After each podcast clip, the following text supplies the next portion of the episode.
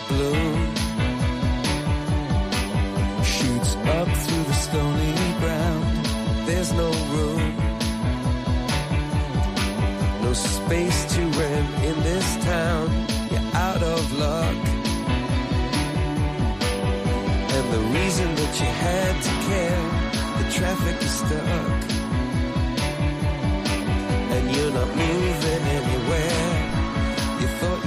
Comienza en Radio María Sexto Continente.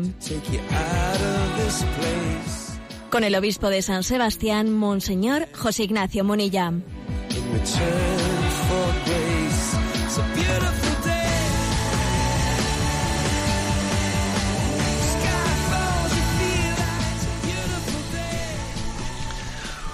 Un cordial saludo a todos los oyentes de Radio María. Un día más, con la gracia del Señor, proseguimos este, este programa llamado Sexto Continente, que lunes y viernes de 8 a 9 de la mañana, pues eh, intentamos llevar a cabo en esta radio de nuestra madre Radio María.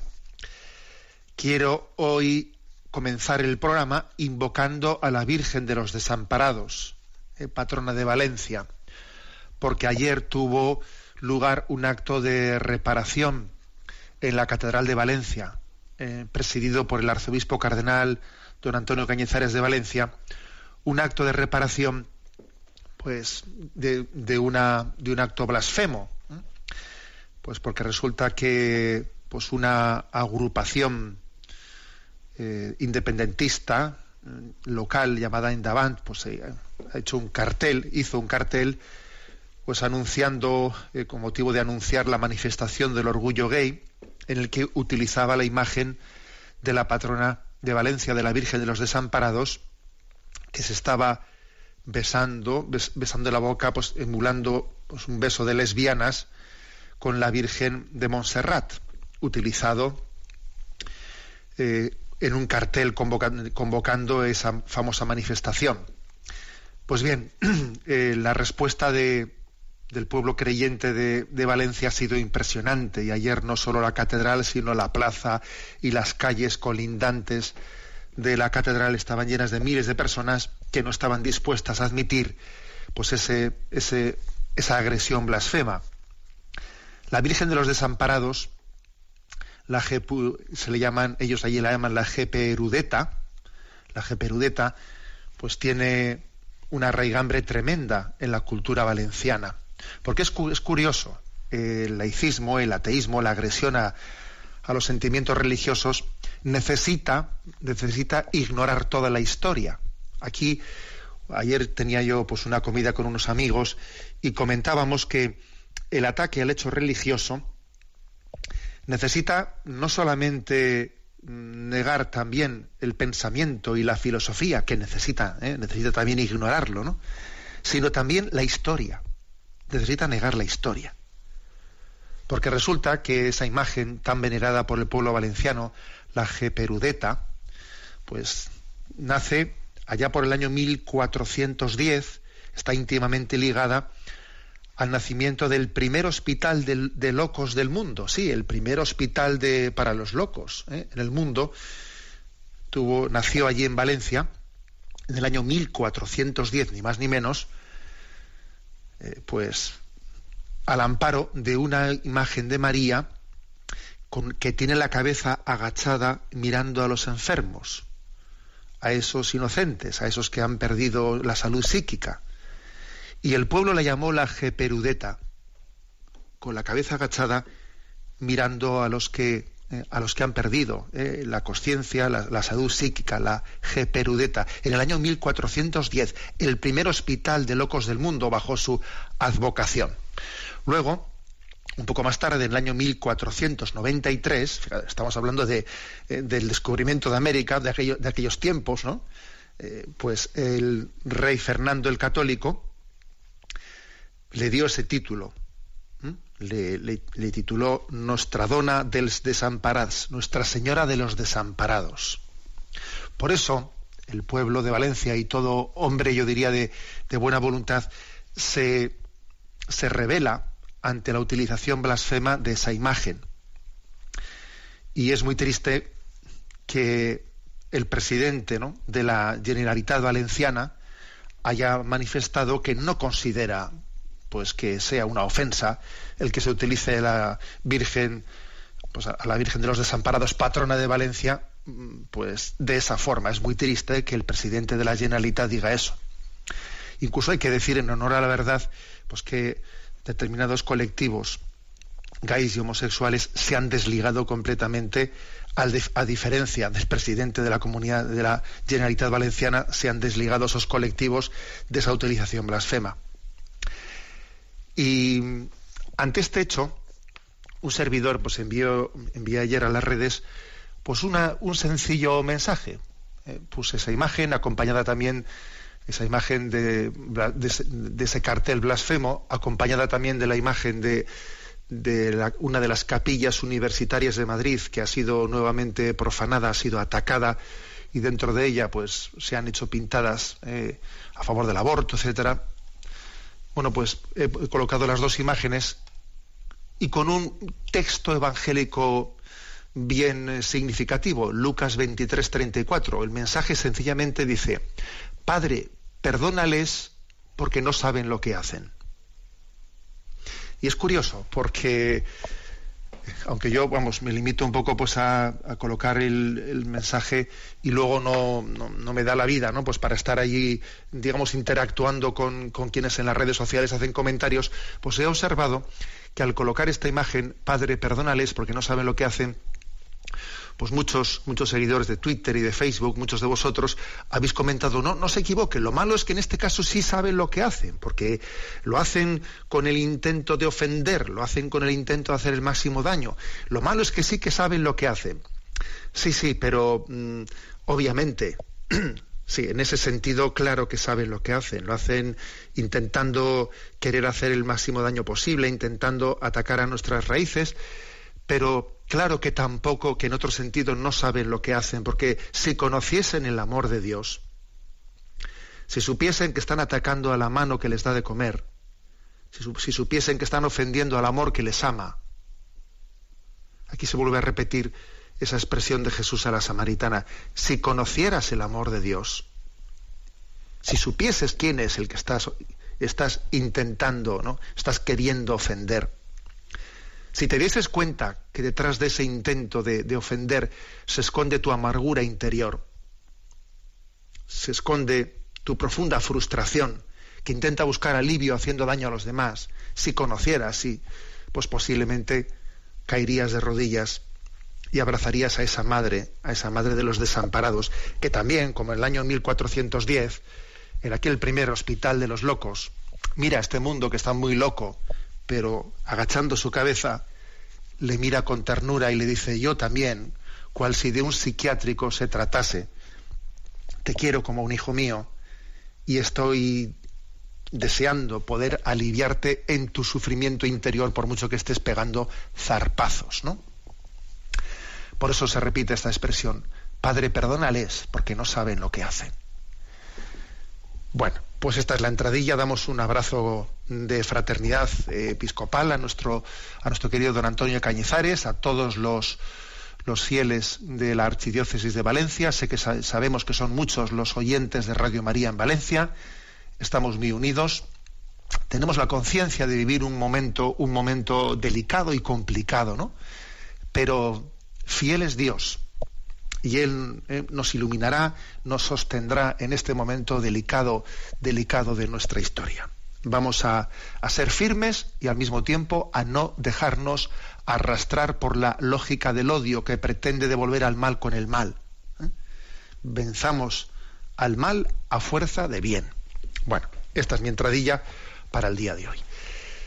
Sexto Continente, pues es un programa que tiene también la característica de de interactuar con los oyentes a través de la cuenta de Twitter, arroba obispo Munilla, a través del muro de Facebook que lleva mi nombre personal de José Ignacio Munilla. Allí veréis, pues, quien, sea, quien sea usuario de las redes sociales podrá ver pues, que este comentario o que este mensaje enviado a las redes que aquí he comentado del Padre, perdónales porque no saben lo que hacen, lo tienen allí colgado. Y también hay una cuenta de correo electrónico sextocontinente arroba radiomaria.es en la que muchos oyentes hacen sus, sus preguntas. Bueno, quisiéramos hoy reservar un, una parte importante para poder contestarlas. A ver si es verdad que luego siempre me lío. Bueno, ¿qué tema que, digamos, principal quiero, quiero hoy desarrollar? Pues el, el tema es un comentario sobre la importancia de la paternidad.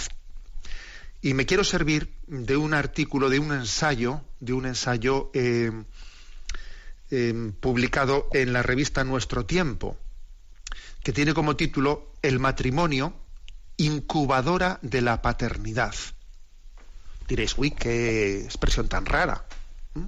El matrimonio, incubadora de la paternidad. Sí, sí. Es como un ensayo en el que se subraya la importancia de la felicidad del matrimonio como mejor contribución para los hijos. ¿eh? como la mayor contribución que se pueda dar para los hijos. Repito el título, El matrimonio incubadora de la paternidad.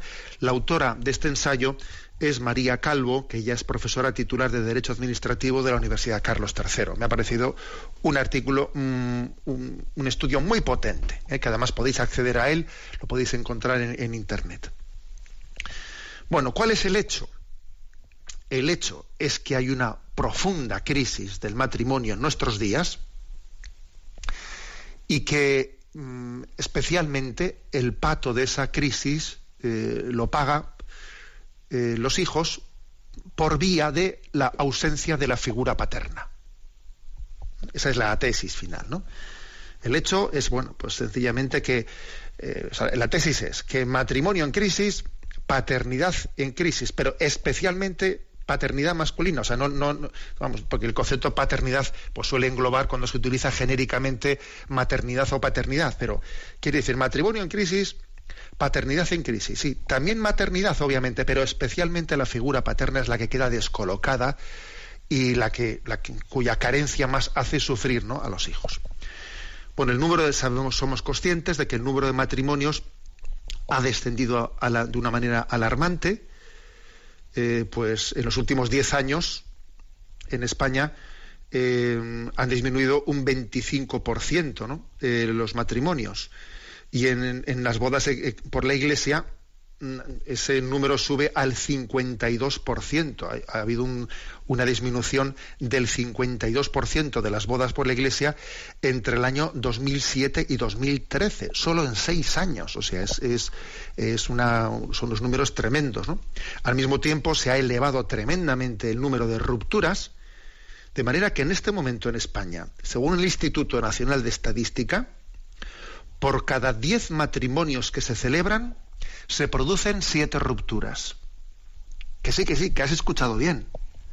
Por cada diez matrimonios que se, celebran en España, hay siete rupturas. Fíjate eh, de qué proporción estamos hablando. Eso más el, más el descenso del nivel de matrimonios. ¿eh? Y entonces, bueno, pues lo que se puede comprobar es que cuando el vínculo entre el hombre y la mujer es débil, pues también es muy débil el vínculo entre los padres y los hijos, y especialmente entre la figura paterna y, los hijos.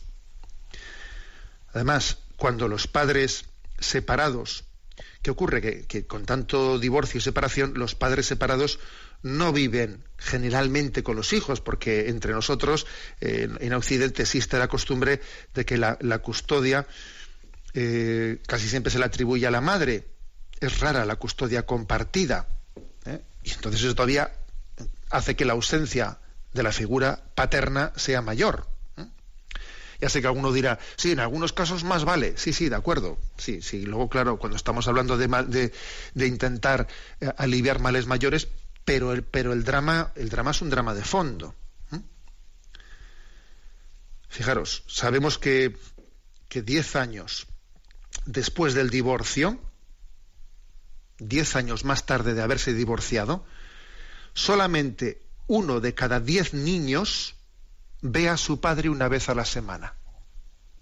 Diez años después del divorcio, cada vez la, eh, pues la, relación del padre con los niños es menor, es menor, es menor. Pasados diez años, de cada diez niños, solo uno le ve a su padre una vez a la semana. ¿Mm? Bueno, entonces la desconexión padre-hijo todavía encima es superior en las parejas que nunca han estado casadas. ¿eh? Porque ahora aquí nace cada vez nace un tanto por ciento superior de los hijos fuera del matrimonio. Y en estos casos todavía la desconexión, o sea, la ausencia de la figura paterna todavía es superior. Una vez separadas, esas eh, parejas que no estuvieron casadas, según, según las eh, encuestas existentes, el 90% de los padres se desvincula totalmente ¿eh? de la pareja con la que convivió y de los hijos con el que tuvo. El 90%. ¿Eh? Fijaros, ¿no? Hoy en día el 40% ¿no? de, los, de los hijos nace fuera, fuera del matrimonio en Estados Unidos y la proporción entre nosotros pues es muy parecida porque es que es curioso que los hijos nacidos fuera del matrimonio han aumentado en España del 4,4%, fijaros qué poquito eran, un 4% en el año 81 hasta más de un 40% en el momento actual. Entonces, ¿qué es lo que es, qué es lo que se constata obviamente, no? Pues que, bueno, por ejemplo, la administración norteamericana es la que tiene más estudiado esto, ¿no? Que en comparación con los hijos nacidos dentro del matrimonio, los de parejas no casadas pero que viven juntos tienen tres veces más de probabilidades de creer, de terminar creciendo en ausencia de padre. O sea, es así, o sea, eso la, estadística lo dice. Finalmente van a terminar creciendo con la ausencia de la figura paterna. Consecuencias de esto. Las consecuencias son muy graves. ¿eh? La carencia de padre está en la base de la mayoría de los conflictos sociales más urgentes, desde la, desde la pobreza y la delincuencia hasta el embarazo de adolescentes, abuso infantil, violencia doméstica, la ausencia del padre física o incluso simplemente psíquica, ¿eh? la distancia emocional, ¿eh? tiene efectos muy negativos sobre los hijos, incluyendo problemas de salud, de salud ¿eh? graves, ya que el sistema inmunológico este estudio es muy interesante, ¿no? Cuando, cuando nos eh, descubre que el sistema inmunológico de los niños se ven afectados por el estrés que genera la situación de desamparo cuando un niño crece sin padre. Pues porque un padre mm, da seguridad. Un padre tiene una vocación a dar seguridad en la familia, seguridad en el matrimonio, seguridad a los hijos. La ausencia de padre nos, nos, lleva a crecer en una cierta inseguridad y hasta tiene una incidencia, eh, según, según es curiosamente, ¿no? según este ensayo, en, el, en la salud, porque el sistema inmunológico se ve afectado por el estrés que genera la situación de desamparo. Y ello a pesar de los esfuerzos de las madres, que hacen todo lo que pueden pues, para compensar las carencias educativo-afectivas, ¿no? Desde, eh, pero claro, es que un padre no se puede suplir, ¿no? La relación materno-filial pues es, es, salvadora de muchas situaciones, ¿no? Es, es, un salvavidas. Pero es que un padre no es suplible.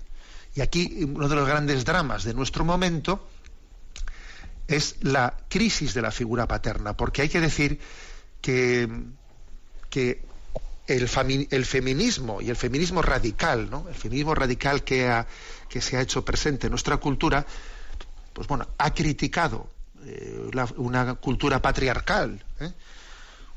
Y obviamente, claro que había razones, algunas razones objetivas para criticar una utilización, digamos, cómodamente machista de, de la presencia del padre como cabeza de familia, etcétera, porque igual pues existían determinados hábitos en la vida que eh, se, se, pretenden escudar pues en que el padre es cabeza de familia, pues eso, pues para ser un cómodo, para no pegar un palo al agua, para no sacrificarse, para no ser corresponsable de las tareas domésticas. Bueno, por supuesto que eso tiene que ser purificado y ojo con el escudarse, ¿no? Pues en la paternidad o en el ser cabeza de familia, etcétera, ojo con escudarse eso, pues para no ser humilde, para no ser servicial, para no eh, pues coger los servicios más humildes de la familia. Pero eso es una cosa, y otra cosa es que ese ataque del, del feminismo radical ha hecho que la propia figura eh, del padre mm, no, no tenga encaje no tenga encaje, parece que se queda sin personalidad, parece que está sobrando, parece que, la, que es únicamente la madre la que tiene lugar. Y eso, es un, un gran daño. ¿no? Entonces, hoy en día existen datos contundentes, pero contundentes, pues para poder conocer de ahí cuántas consecuencias negativas se han derivado de esta ausencia paterna. ¿eh? Voy, a, leer algunas que os vais a quedar, os vais a quedar impresionados, ¿no? Por ejemplo, ¿no? Pues el sociólogo Duncan Timms de la Universidad de Estocolmo, ¿eh? de Estocolmo, pues tiene un estudio muy potente porque es que durante 18 años se hizo un seguimiento a todos los niños nacidos en Suecia en el año 1953. O sea, existe un estudio, un seguimiento de toda una generación de la que nació ese año. Entonces se hacía un análisis psico, un psicodiagnóstico a cada uno de los 15.000 niños que nacieron en Suecia en ese año, 1953. Y se hizo durante 18 años ¿eh? pues viendo cómo crecían esa generación de 15.000 niños suecos. Fijaros si es un estudio serio. ¿eh? Eh, los que presentaron un mayor grado de disfunción psicológica fueron los varones nacidos de madre soltera y que crecieron sin padre. Todavía mm, sufren más los varones, los niños, que las niñas que han crecido sin padre. Eh, y es un, pues un, estudio tremendo. Y, no es el único. ¿eh? Existen también otros estudios, por ejemplo, publicados eh, pues en la Universidad de Texas en 1993, en los que se demuestra claramente que el niño que crece sin padre presenta un riesgo mayor de enfermedad mental, de tener dificultades para controlar sus impulsos, de ser más vulnerable a la presión de sus amigos. Bueno, entonces, las cifras expuestas ¿no? por la Administración norteamericana sobre qué consecuencias tiene la carencia de padre. Fijaros, las voy a leer. El 63% de los suicidios de jóvenes se da entre muchachos sin padre. 63%. El 90% de los niños que se, que se, que se van de casa mm, son familias sin padre. 90%, ¿eh? El 85% de los chicos con desórdenes de conducta provienen de familias sin padre. El 80% de violaciones con violencia las han cometido chicos sin padre, el 80%. Los jóvenes sin padre protagonizaron el 71% del abandono escolar en secundaria en Estados Unidos. El 71% del abandono escolar han sido jóvenes sin padre el 75% de los adolescentes en centros de desintoxicación, el 75% de los chicos que se están recuperando de adicciones de droga no tienen padre o no conocen a su padre. El 70% de jóvenes internados en reformatorios creció sin padre. O sea, mm, eh, son tremendas estas, estas, estas noticias ¿no? de, la administración norteamericana que son totalmente trasladables a, Europa, como, como, os podéis imaginar, ¿no? Mm, es curioso, ¿no? Es curioso que, mm, que, incide mucho más, según estas encuestas, en, ese comportamiento, incide mucho más la ausencia del padre, incluso que la de la madre. ¿Eh? Incluso que la, para la conducta transgresora, para influir en la conducta transgresora, influye mucho más la ausencia del padre que la de la madre aunque nosotros existencialmente nos parece mucho más grave la ausencia de la madre que del padre, ¿verdad? Pero fíjate, uno estudia sociológicamente el tema y de cara a la influencia en las conductas transgresoras, influye más la ausencia del padre. Entonces es que es curioso porque, ¿eh? porque la línea divisoria, ¿eh? esto lo dice eh, lo dice David eh, que es director del Instituto de Valores Norteamericanos, ¿no? dice una afirmación que me parece potentísima, que la principal línea divisoria de la sociedad occidental, él dice estadounidense, digamos occidental, la principal línea divisoria no es el color de la piel, no es que, mira, pues aquí la comunidad de los negros, la comunidad de los blancos, no, eh, tampoco es la lengua, los, los anglófonos o, los hispanoparlantes, no, ni siquiera eh, la religión, eh, estos son católicos, estos son protestantes, ni siquiera, ni siquiera la procedencia racial cultural, porque nos pensamos que estos son de este colectivo inmigrante, estos son, no, no, la principal línea divisoria que divide la sociedad es los, los nacidos y cuidados por, por, padre y los que han crecido en ausencia paterna. Esa es la principal línea de división de la sociedad. Dice este hombre, no, me ha parecido muy fuerte, pero vamos, muy realmente después expresada en las encuestas, ¿no? Es una situación de tal seriedad, de tal seriedad, que, que lo que verdaderamente condiciona tu vida, tu futuro va a ser eso. Mucho más que el que yo pues sea de una raza, de otra, que sea inmigrante, que no lo sea. Eh, esto va a ser mucho más condicionante que todo lo demás, que mi estatus económico, que lo otro y que lo otro. ¿Mm? Los efectos negativos de la ausencia paterna adquieren mayor intensidad cuando los niños son varones. Ojo a esto, muy curioso. La ausencia del padre todavía es muy, o sea, los efectos negativos son mayores en los niños en los niños que en las niñas. ¿eh? especialmente en lo relativo al autocontrol y al fracaso escolar, aunque es verdad que también influyen mucho en las niñas esa ausencia o la crisis de la figura paterna, eh, porque también a veces es ausencia y otras veces es una crisis profunda, ¿no? Eh, en las niñas suele influir no tanto en lo relativo al fracaso escolar, al autocontrol, a las conductas desestructuradas, sino más bien en las niñas influye más en su autoestima. En los hogares sin padre las niñas suelen embarcarse más pues eso, en una, en una carencia afectiva que uno pues, pues después se expresa en relaciones sexuales pues, pues desequilibradas, embarazos tempranos, divorcios. El riesgo de embarazo en la adolescente se duplica en la ausencia de padre. En las adolescentes que no tienen padre es el doble exactamente. Entonces, fijaros de qué estamos hablando, ¿no? De qué estamos hablando. La, carencia paterna es tremenda. Y ojo, porque este estudio dice una, una, frase muy, muy interesante, que la peor de las orfandades es aquella que tiene lugar cuando los padres están vivos.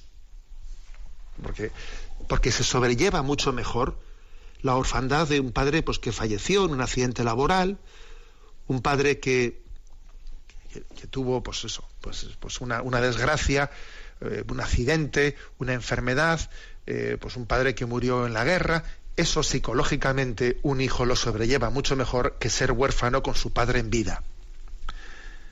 La orfandad moral hace mucho más daño, mucho más daño.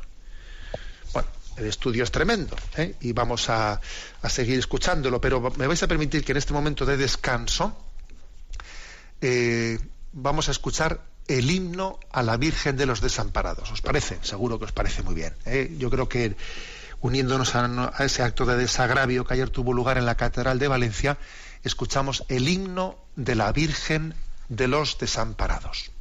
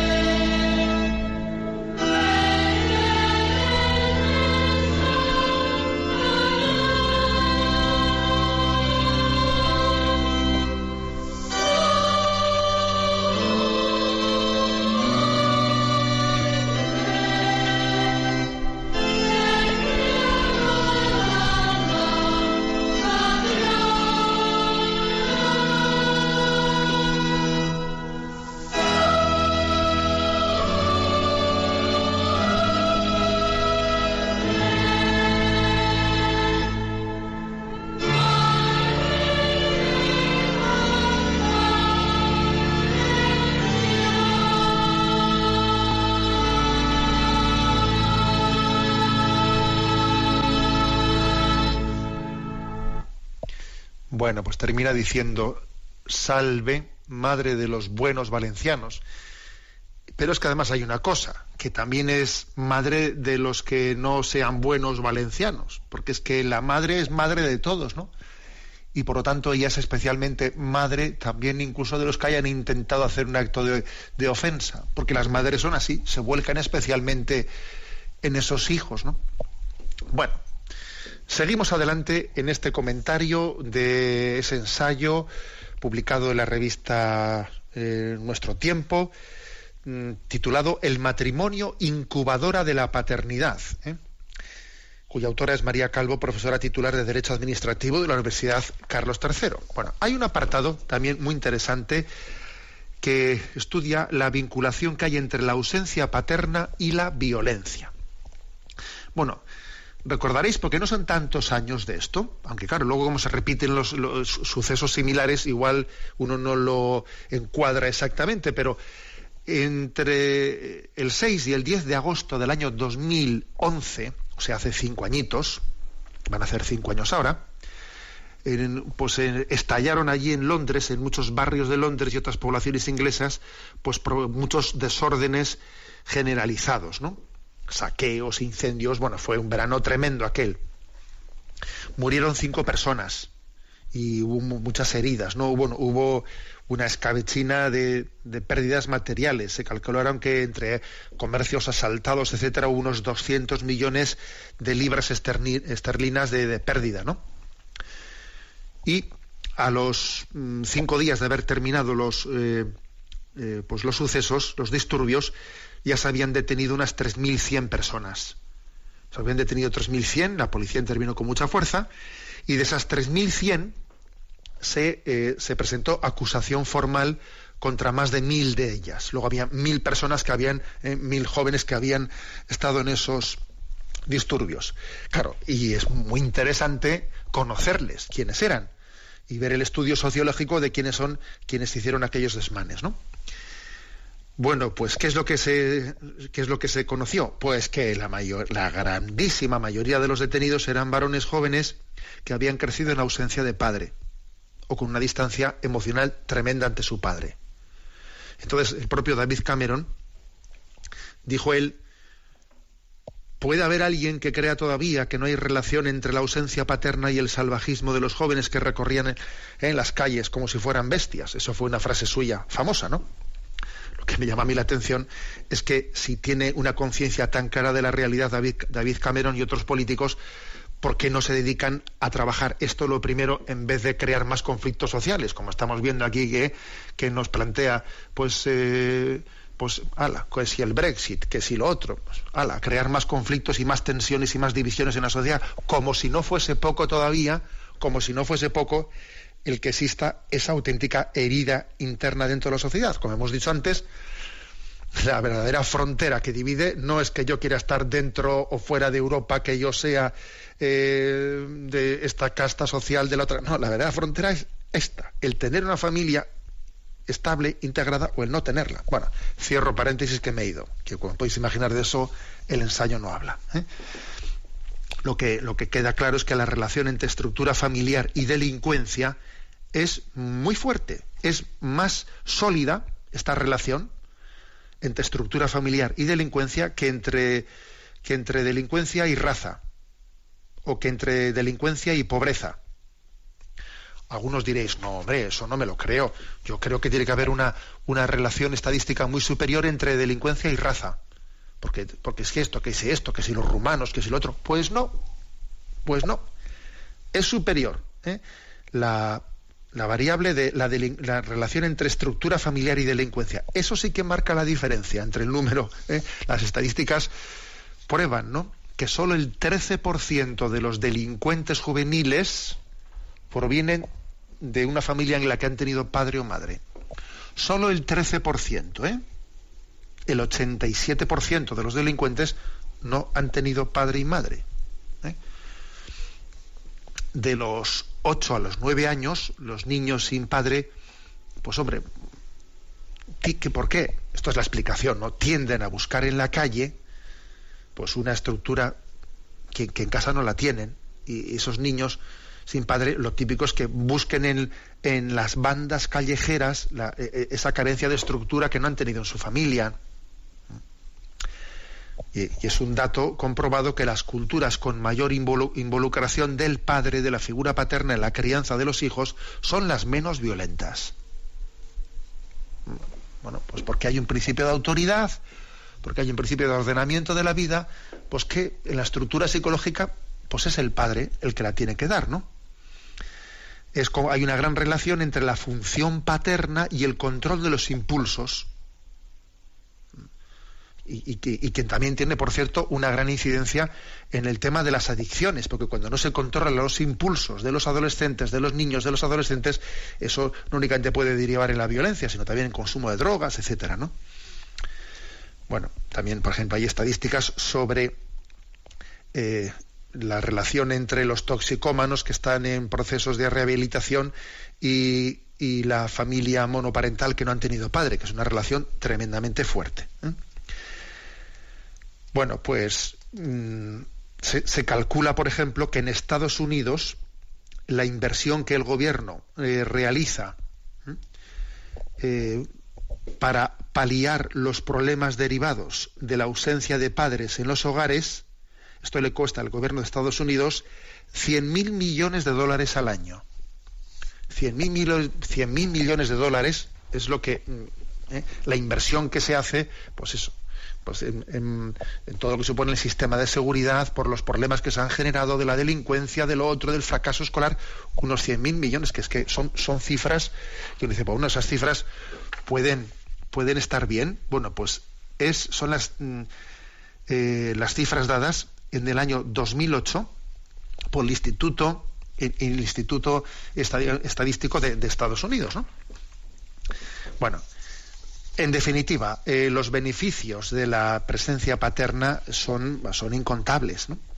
La psicología eh, del vínculo materno-filial, pues gracias a Dios, ha sido ampliamente estudiada hace siglos y, y la verdad es que no la, no la, cuestionamos, yo creo que no la cuestiona nadie en su sano juicio. El, no sé, el vínculo materno-infantil es que, claro, es tan, es tan gráfico que eso, ponerlo en duda, pues es que es, la, es la, locura del aborto, ¿no? Pues es, es, una locura. Pero lo que hoy en día tenemos que subrayar es que eso mismo que nadie cuestiona del vínculo tan grande materno-filial e, es también en el paterno-filial. Y eso y eso nos ha parecido que va, eso no es para tanto, ¿no? Va. Pues eso, que yo a mi hijo, a mi marido lo encontré en la calle, pero a mí, a mi, hijo ha nacido de, mí y entonces parece que el vínculo fuerte es el vínculo del embarazo y lo del vínculo paterno es un vínculo mucho más exterior. Pues no, no es verdad. ¿eh? Eh, el apego hacia el padre en la psicología es tan fuerte como hacia la madre. Debe de serlo y si no va a haber problemas. Va a haber problemas si no lo es. Los niños que se han beneficiado de la presencia de, un padre, eh, pues, pues en su vida académica, emocional, personal, tienen mayores cocientes intelectuales, mejor capacidad lingüística, son más sociables, tienen más autocontrol, sufren menos dificultades de comportamiento, sacan mejores notas, son más líderes, tienen más autoestima, tienen menos riesgo de tener problemas de, en el consumo de alcohol, tienen más empatía y sentimientos de compasión hacia los demás, son más sociables. A ver, es que las consecuencias están muy estudiadas, ¿no? Y creo, insisto, como he dicho antes, que ha habido un daño muy grande de ese feminismo radical, de la teoría de género, etcétera, pues para llegar a hacer entrar en crisis la, figura de la, de la paternidad. ¿no? Bien, em, ¿qué es lo que se subraya ¿no? en este estudio? Pues que es muy importante que los padres tengan, pues por ejemplo, pues por la mañana un contacto con sus hijos, después del colegio y a la hora de la cena, de acostarse, es fundamental ¿no? para, transmitir esa seguridad interior ¿no? en los hijos. ¿no?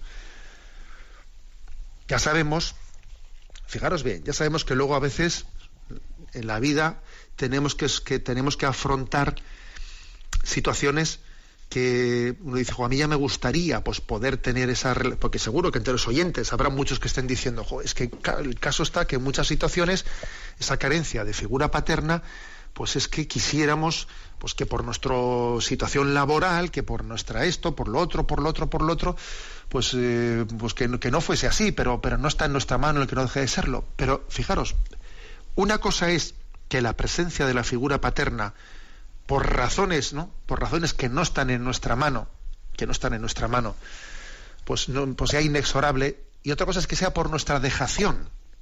Porque como decía antes, es peor la orfandad del, padre vivo que la del padre fallecido.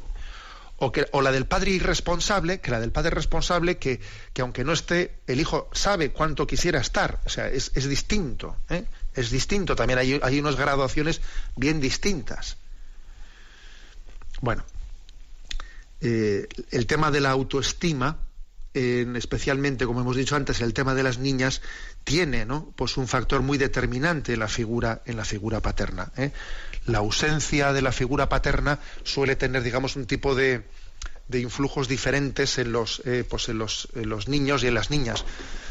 Pero especialmente en, las niñas suele generar una falta, falta de autoestima, existe por otra parte, no, este estudio que estoy comentando no lo aborda, pero existe muchísimos estudios hechos por Nicolosi, por Richard Cohen, etcétera, que hablan del influjo de la ausencia paterna y de las tendencias homosexuales, especialmente los chicos, que en esos estudios de Nicolosi y de Richard Cohen hay claramente se muestra esa relación entre ausencia de figura paterna o, o una, o una vivencia de la relación con el padre tormentosa, ¿eh? tormentosa y muy complicada, y mm, eso como caldo de cultivo para la tendencia homosexual. Eso también es un tema que aunque no se aborda en este estudio, el que quiera verlo, pues puede buscar en las redes los libros de Nicolosi, de Richard Cohen, y verá, ¿eh? y verá que ese es un tema también que la, que la carencia de la figura paterna tiene muchas derivadas, ¿no?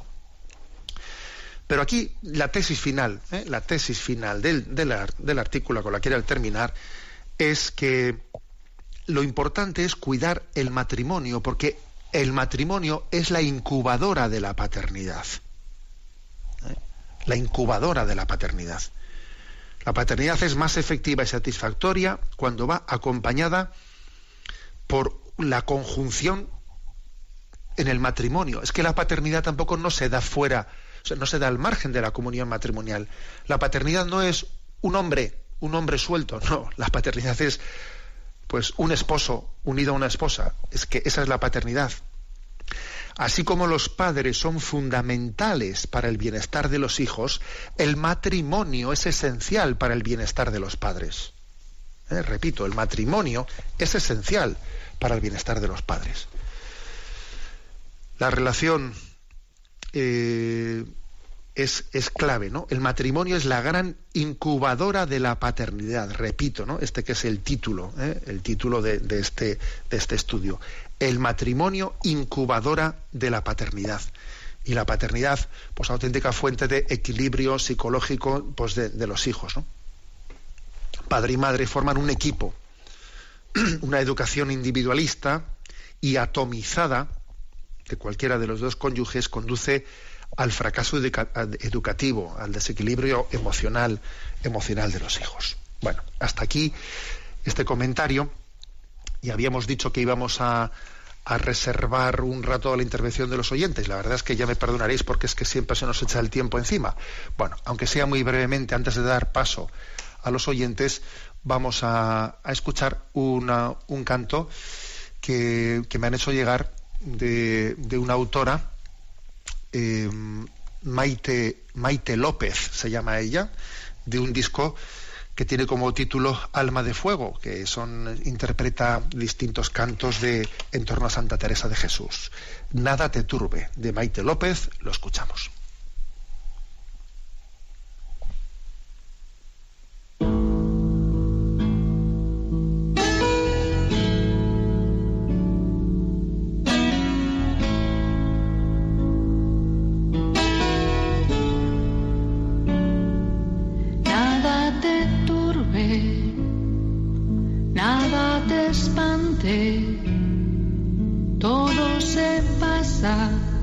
Dios no se muda. Y la paciencia todo lo alcanza.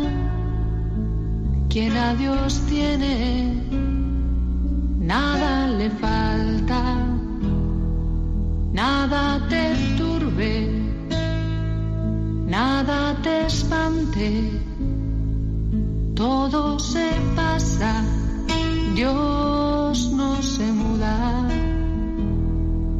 Y la paciencia todo lo alcanza.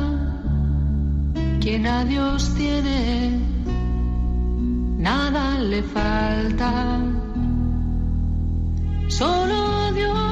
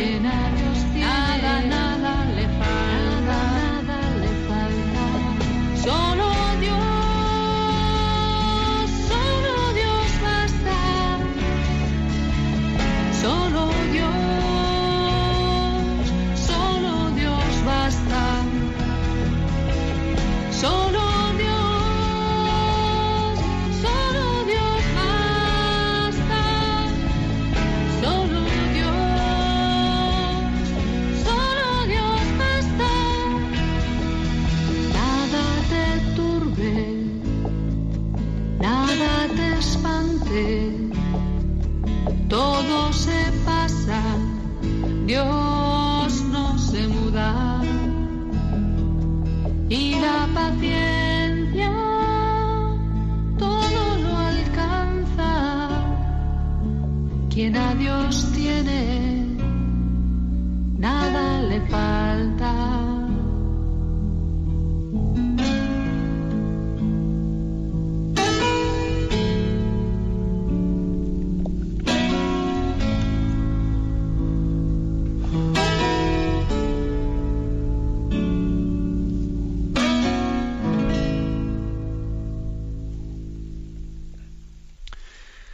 Bueno, pues a Mónica, que está en la emisora central, le vamos a pedir que nos presente algunas de las preguntas que hemos seleccionado que nos han dirigido los oyentes, como sabéis, al correo electrónico sextocontinente Buenos días, Mónica. Muy buenos días, monseñor. Adelante. Comenzamos con Mariam de Pamplona, que nos comparte. Estimado Monseñor José Ignacio, le quería realizar una consulta sobre la siguiente cuestión. El otro día estuvimos hablando en el equipo de parejas sobre una cosa que le sucede a algunos santos, que es lo que algunos denominan la falta de consuelo o los periodos de oscuridad, como a Beata Teresa de Calcuta, de la que se dice que aprendió a ser fiel a Jesús a pesar de sentirse abandonada por el Señor. Se generó un debate en el que unos defendían que Dios pone a prueba la fidelidad de las personas que más se acercan a Él y otros que pensaban que eso no podía ser de Dios. Yo me pregunto si Dios puede decidir en un momento dado dejar de consolarnos o provocar que no sintamos su amor durante un periodo de tiempo para ponernos a prueba. ¿Por qué Dios va a querer provocar una situación tan comprometida? ¿Por qué va a ponernos a prueba? En el caso de la Beata Teresa de Calcuta, siempre pensé que su crisis interior era fruto de un excesivo contacto con la pobreza, en el que la mente humana no es capaz de asimilar o aceptar que una realidad tan dura pueda ser permitida por un Dios amor. Pensaba que era un contraste entre voluntad divina y capacidad humana para asumir lo que se le va pidiendo. Pero me cuesta creer que Dios quiera ponernos a prueba retirándonos el consuelo durante tanto tiempo seguido. ¿Usted qué opina de todo esto? Vamos a ver. Eh, yo creo que tenemos que que para entender los misterios de Dios no gastar, o sea, no hacer demasiadas teorías personales, sino estar muy cerca de la revelación. Y eh, la forma en la que la Sagrada Escritura se expresa al respecto, pues sin duda alguna, en muchas ocasiones utiliza la expresión que somos probados por Dios o somos purificados por Dios como oro al crisol en las pruebas de la vida. Eh, hay muchas, muchísimas, ¿no? Pues pasajes de la Sagrada Escritura en los que escuchamos esas expresiones, comenzando por el libro de Job, siguiendo, bueno, mm, por lo tanto, eh, y cómo Dios puede, digamos, eh, hacer una operación tan comprometida, ¿no? O tan así arriesgada como, como mm, pues hacer que una alma se introduzca en una noche oscura en la que Dios le retira un consuelo y se siente interiormente probada, como le pasó a la Madre Teresa de Calcuta, etcétera. Pues porque el objetivo principal de nuestra vida es la santificación. Eso es lo principal, ¿no? Todo lo demás es secundario aquí esta vida está para que nos purifiquemos y para que nos preparemos para el cielo. Todo lo demás es secundario. ¿eh? Ahora, otra cosa es que Dios se sirva de las causas segundas para ello y entonces pues hay un matiz ahí diciendo, bueno, pues Dios, mm, Dios te ha purificado sirviéndose de una circunstancia, de una causa segunda. Pues quizás no sea correcto decir que Dios te ha enviado ¿eh? te ha enviado una, pues, una desgracia, sino que se ha servido de esa circunstancia para sí él llevar adelante su plan de purificación en nuestra vida. El cómo Dios lleva adelante sus planes, sirviéndose de las causas segundas, respetando al mismo tiempo la libertad de los hombres, es un misterio que para nosotros nos supera. Ahora, sí hay que afirmar que Dios lleva adelante el plan de purificación de nuestra vida ¿eh? Y que incluye también las noches oscuras del alma porque el objetivo es nuestra santidad. ¿eh? Vamos a, coger una, una, pregunta más. Adelante, Mónica. Sí, Gema Morales de Barcelona comparte. Mi pregunta va en relación al tema tan actual del divorcio y la indisolubilidad del matrimonio. Tengo 45 años y me encuentro con muchos católicos de mi edad que, habiendo llevado una vida de práctica religiosa, desertan de la fe o por lo menos se convierten en permisivos en este tema del divorcio, cuando viven en sus propias carnes un fracaso matrimonial y se sienten con derecho a volver a llenar su corazón con un nuevo amor humano. He sabido que la tradición de la Iglesia siempre ha defendido la indisolubilidad del vínculo matrimonial sin excepciones, recordando la cita bíblica, lo que Dios ha unido, no lo separe el hombre, y así he tratado de hacérselo ver a todos aquellos que buscan algún tipo de atenuante a su situación irregular. Sin embargo, al leer unos versículos más allá, el mismo Señor Jesucristo hace una excepción cuando dice que quien repudia a su mujer, salvo caso de adulterio, y se casa con otra adúltera. Lo misma, la misma idea se repite en Mateo 5:32, sustituyendo la palabra adulterio por la de fornicación. ¿Qué dice la Iglesia al respecto de estas excepciones? Muchas gracias. Bueno, esos dos textos, ¿no? El de Mateo 19:9 y el de Mateo 5:32, hay que decir que esa supuesta excepción, el texto griego que utiliza es la palabra salvo en caso de y dice el término pornella. Si uno va a la, a la versión de la Sagrada Escritura de la Biblia de la Conferencia Episcopal Española, verá que el comentario que se hace a pie de página, o sea, la traducción que se le da a ese término que en, en el original está en griego pornella, dice, yo os digo que si uno repudia a su mujer, salvo en caso de unión ilegítima Así lo dice. ¿eh? O sea, la traducción que hace la versión de la conferencia episcopal es unión ilegítima. Ese término porneia eh, es complicado, ¿no? Es complicado de traducirlo, pero eh, no únicamente desde los exégetas eh, actuales, sino desde la tradición de la Iglesia, se ha entendido como una referencia a unas uniones ilegítimas en el sentido incestuoso, con lo cual no estaríamos hablando de una excepción al principio de la indisolubilidad matrimonial, sino a un motivo de nulidad del matrimonio, es decir, a, un matrimonio de una, en, una relación incestuosa no está el matrimonio. ¿Eh? O sea, que ese término es, fijaros que es así traducido en la versión de, eh, de la Biblia según la conferencia episcopal española. Y obviamente aquí es muy importante entender cuál ha sido la forma en la que ha sido eh, leído el texto pues en toda la tradición de la Iglesia. Bueno, perdón, porque siempre me voy y, prometo que, que en el programa próximo daremos un amplio margen a la intervención de los oyentes. La bendición de Dios Todopoderoso, Padre, Hijo y Espíritu Santo descienda sobre vosotros. Alabado sea Jesucristo.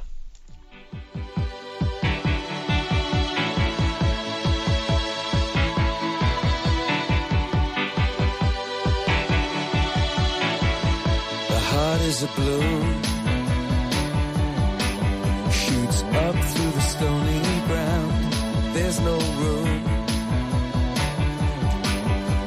space to rent in this town. You're out of luck. And the reason that you had to care, the traffic is stuck. And you're not moving anywhere. You thought you found a friend. Han escuchado en Radio María Sexto Continente, un programa dirigido por el obispo de San Sebastián, Monseñor José Ignacio Monilla.